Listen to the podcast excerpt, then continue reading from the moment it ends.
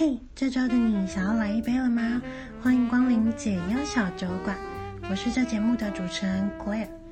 每周三小周末，欢迎你准备好酒和下酒菜，跟我一起度过一个微醺的夜晚哦。那在节目开始之前呢，我们一样要来个开酒仪式。今天呢，想要用五种爱的语言来跟大家聊聊，说在疫情之下，我们该如何维持人与人之间的连结。那五种爱的语言呢，是由美国婚姻治疗师 Gary Chapman 提出来的。那它用于解释伴侣间冲突，常因为彼此表达与接收爱的方式未能互相补足，所以让关系需求没有被满足的感觉。那虽然说，这个理论呢，是比较多是用在婚姻或者是爱情关系上面的解释。可是我去细看了一下里面所提到的五种语言，我觉得其实这五种语言，不管是用在呃朋友关系、家人关系，甚至是跟自己的独处时间里面，其实都是还蛮重要的。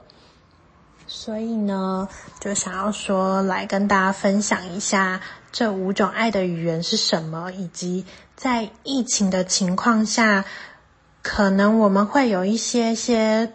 去执行上的限制，但我们可以用什么样的方式来克服，然后甚至是创造出是在疫情之下独特的一种体验呢？那我们先来分享一下五种爱的语言有分别是哪五种。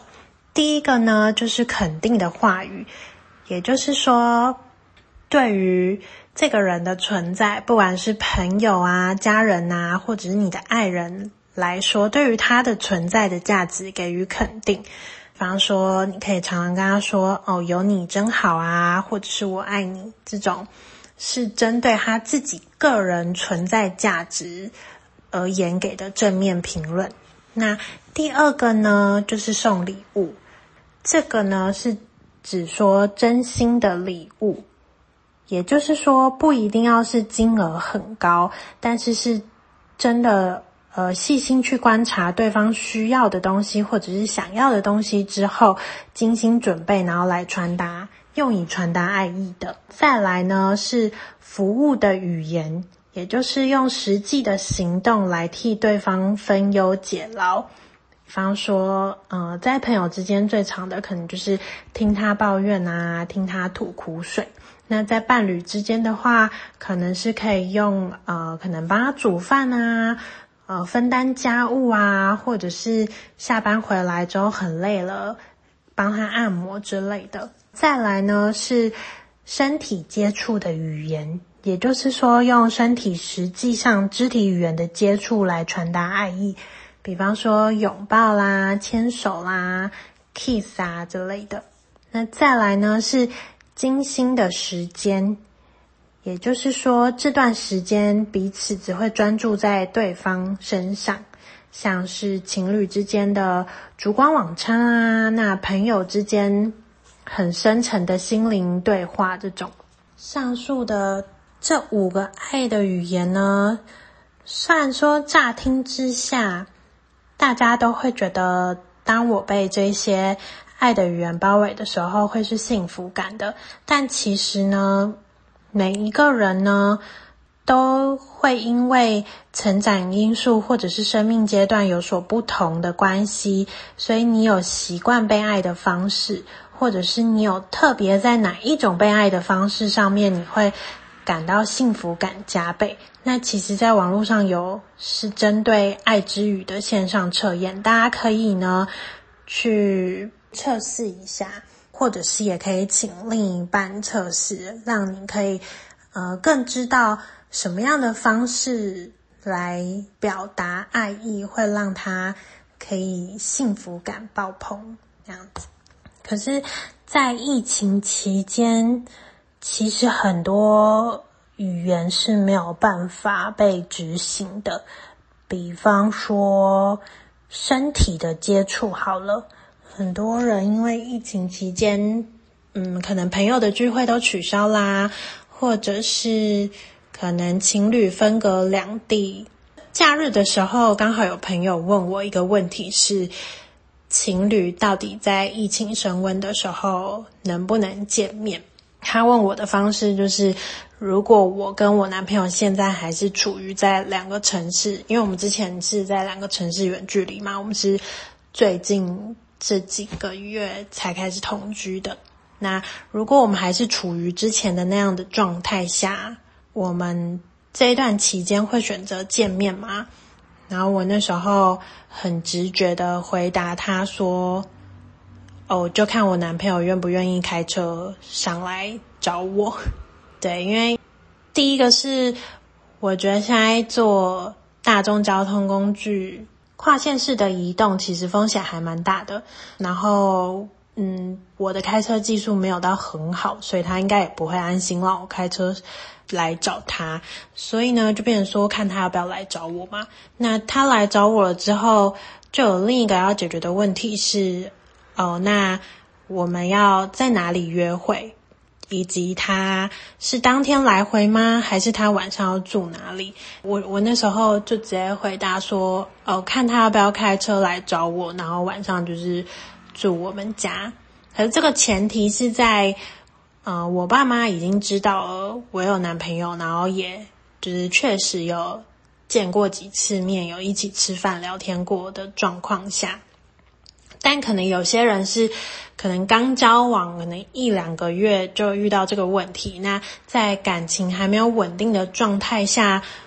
就是不会这么快介绍自己目前在交往的人给家里面的人认识。那可能就不太适合到家里来住。那他就问我说：“那如果是这样的情况下吗？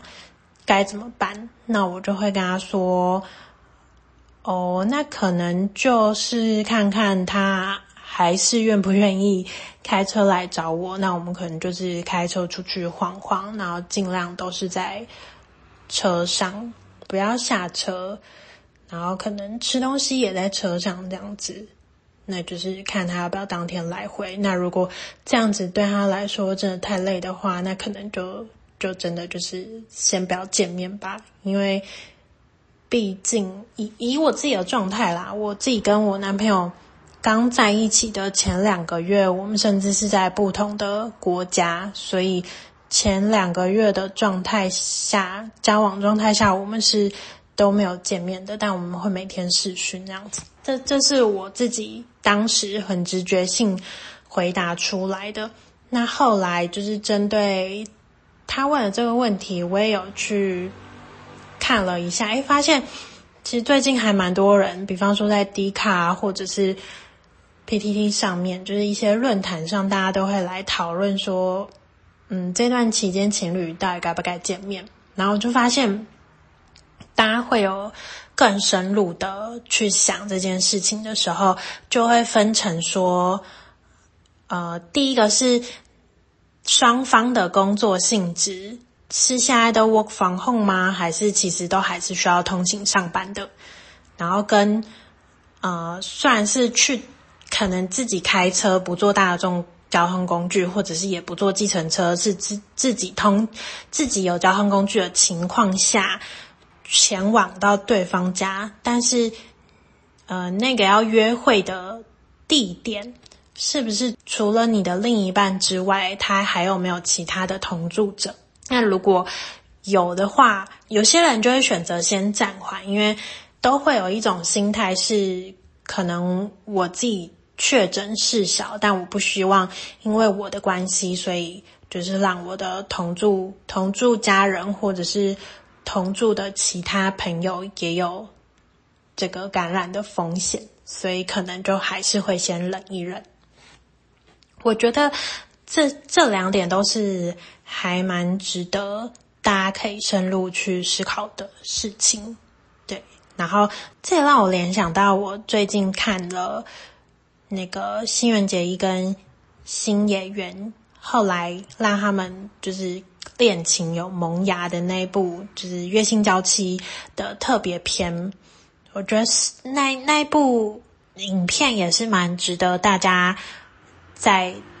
台湾目前这个疫情比较升温的状态下去观看的。虽然他前面是在讲说，呃，女性怀孕在职场上会被受到的歧视，然后以及男生要请育婴假这件事情，虽然有有这个呃权利在，但当你真的要去执行的时候，其实还是会有一些挑战性存在的。这些议题，然后以及呃，怀孕是爸爸妈妈两个人共同的事情。可是男主角一开始用呃，我会成为你最好的后盾，然后我会帮你一起，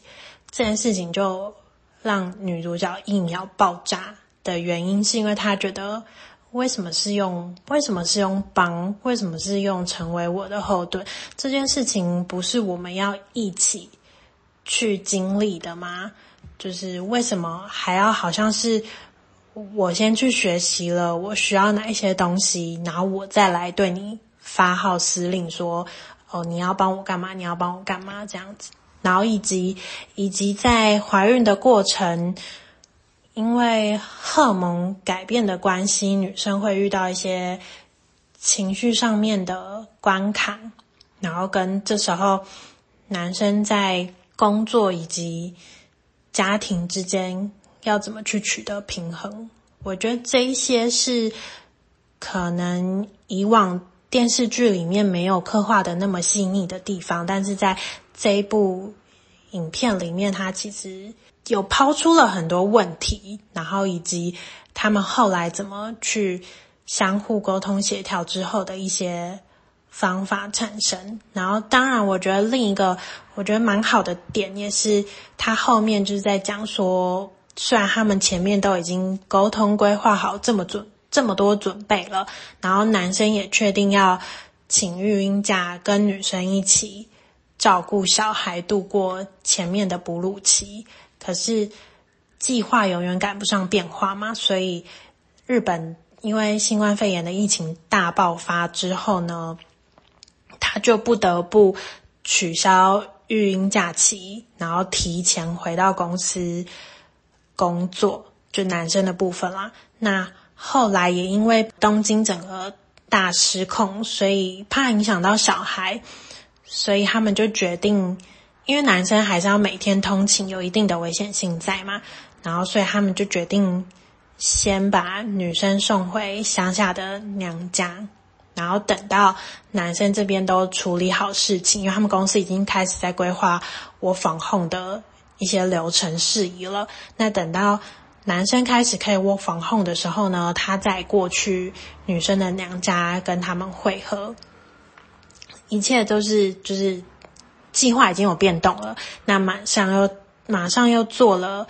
Plan B 的计划，可是没有想到 Plan B 后来不能执行，因为后来就开始啊、呃、有类似封城的政策开始出现，就是呼吁大家说不要有不必要的移动，这样子就代表说疫情更加升温了嘛。所以呢，男生后来也没有办法。依照原本计划的，就是 work from home 的时间，他就去女生的娘家会合，所以他们就变成说，就是分隔两地这样子。那在分隔两地，然后又有小孩要照顾的情况下，其实这时候是很容易产生一些沟通上摩擦，然后你也很容易因为对方可能不是用说的，或者是说话语气，然后。文字的表达上面会有一些误解出现，但我觉得最后男生做了一个很暖心的举动，是因为女生的手机照相功能坏掉了，然后不能够随时拍小朋友的照片传给男生嘛，那就变成说他他就变得要很麻烦，他就是要用相机拍好之后呢，然后再到附近的。便利商店云端上传，然后对，反正就是就是变得不是变成说手机一拍完之后就可以马上传出去，所以呢，男生这时候就做一个很暖心的举动，是他就去买了一台电脑，然后跟网络分享器，然后请他的朋友，然后开车开可能蛮长一段路的，然后就是送到女生娘家那边。可是这些都是在没有通知女主角的情况下，然后以及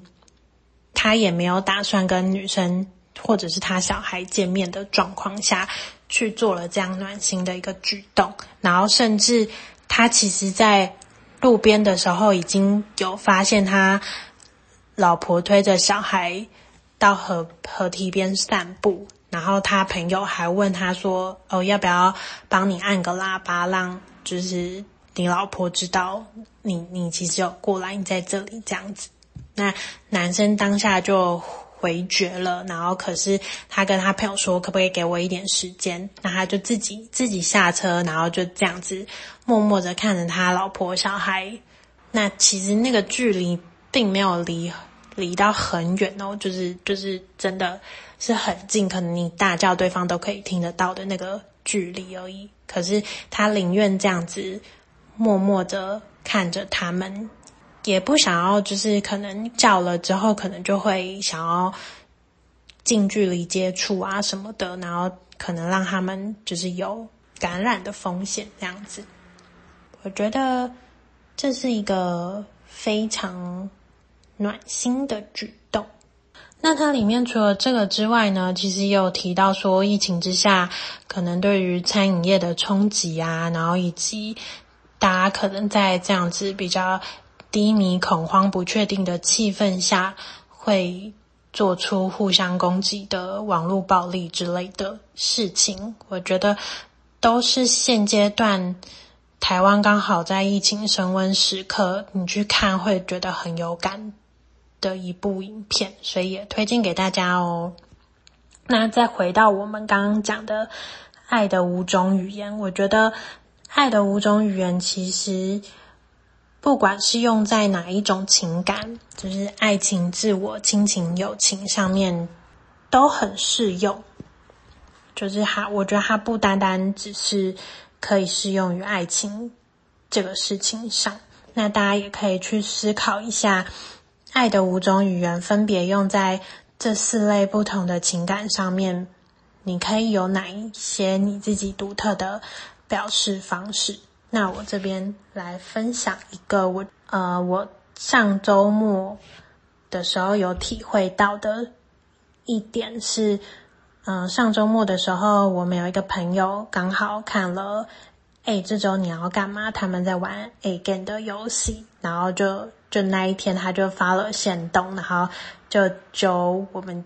一些好朋友。后来揪到的甚至是不同圈，可能只是很常在彼此的嗯动态上看到这个人存在，但可能不是不是真的是认识这个朋友的人。反正我们后来揪了揪了十几个人一起在线上玩了这个游戏。那对我来说，这其实就是很像爱的语言中。第四种语言，精心的时刻，就是在友情里面。我们现在不能出门聚会，可是我们可以透过线上视讯的互动，一样营造出以前可能在餐厅里面大家吃吃喝喝的那个欢乐感。那其实我们我们玩的游戏就是真的很简单，就是可能大家以前在大学时候宿营或者是社团团康都会玩的游戏，我们就玩了。嗯、呃，线上版的支援前线就是分成两队嘛，然后大家要都去拿到关主说的那一样物品，比方那那些都是每个人家里都会出现的，比方说遥控器啊、呃水杯啊什么的、钥匙之类的，对，然后就是比速度，然后再来第二个游戏是我们就玩了，呃，关主就自己做了。Bopomofo 的那个拼音卡，然后就是会讲，比方说食物，然后这时候他就会现场洗那些 bopomofo 拼音卡的牌，然后就随机抽出一张。假设歌好了，那我们大家，因为我们用的那个视讯软体是有打字聊天功能的，所以我们大家就要在上面打出跟歌相关的食物，比方说，呃。歌开头相关的食物，比方说高丽菜这样子，然后就一样，因为分两队，然后就大家比速度，然后你就会你就会发现，就是其实这些有趣的、很小很小的游戏，就是你之前也不是没有玩过，但是在疫情可能很久没有见到大家的状况下，你就会玩的特别嗨，然后而且就是会会发觉，诶，时间过得很快。然后虽然大家也没有特别聊什么天，但是就是是一个很欢乐的时光。所以我觉得大家在家里面其实也是可以用视讯互动的方式来跟你好久不见的朋友互动，然后也会产生一个很特别的回忆。像我们就是上周办了第一届之后，我们这周六 马上就决定要再办第二届，然后甚至有更多的朋友要加入来一起玩。今天分享给大家这五种爱的语言，我觉得大家可以去思考一下，关于呃生活中的这四大情感：爱情、友情、亲情跟自我，你分别可以用什么样的方式在疫情期间去达到这四种爱的语言，然后去传达你的爱意哦。那今天的节目就先到这里。如果大家有喜欢我分享什么样的议题，或者是对于我分享的事情很有共鸣、很有感，或者是有不同的意见的话呢，都欢迎大家在 Apple Podcast 下面留言告诉我。那如果很害羞的话呢，也可以来 IG 私讯我，或者是。我下面有提供我的 email，你也可以寄匿名信给我哟。那我们就下周见喽，拜拜。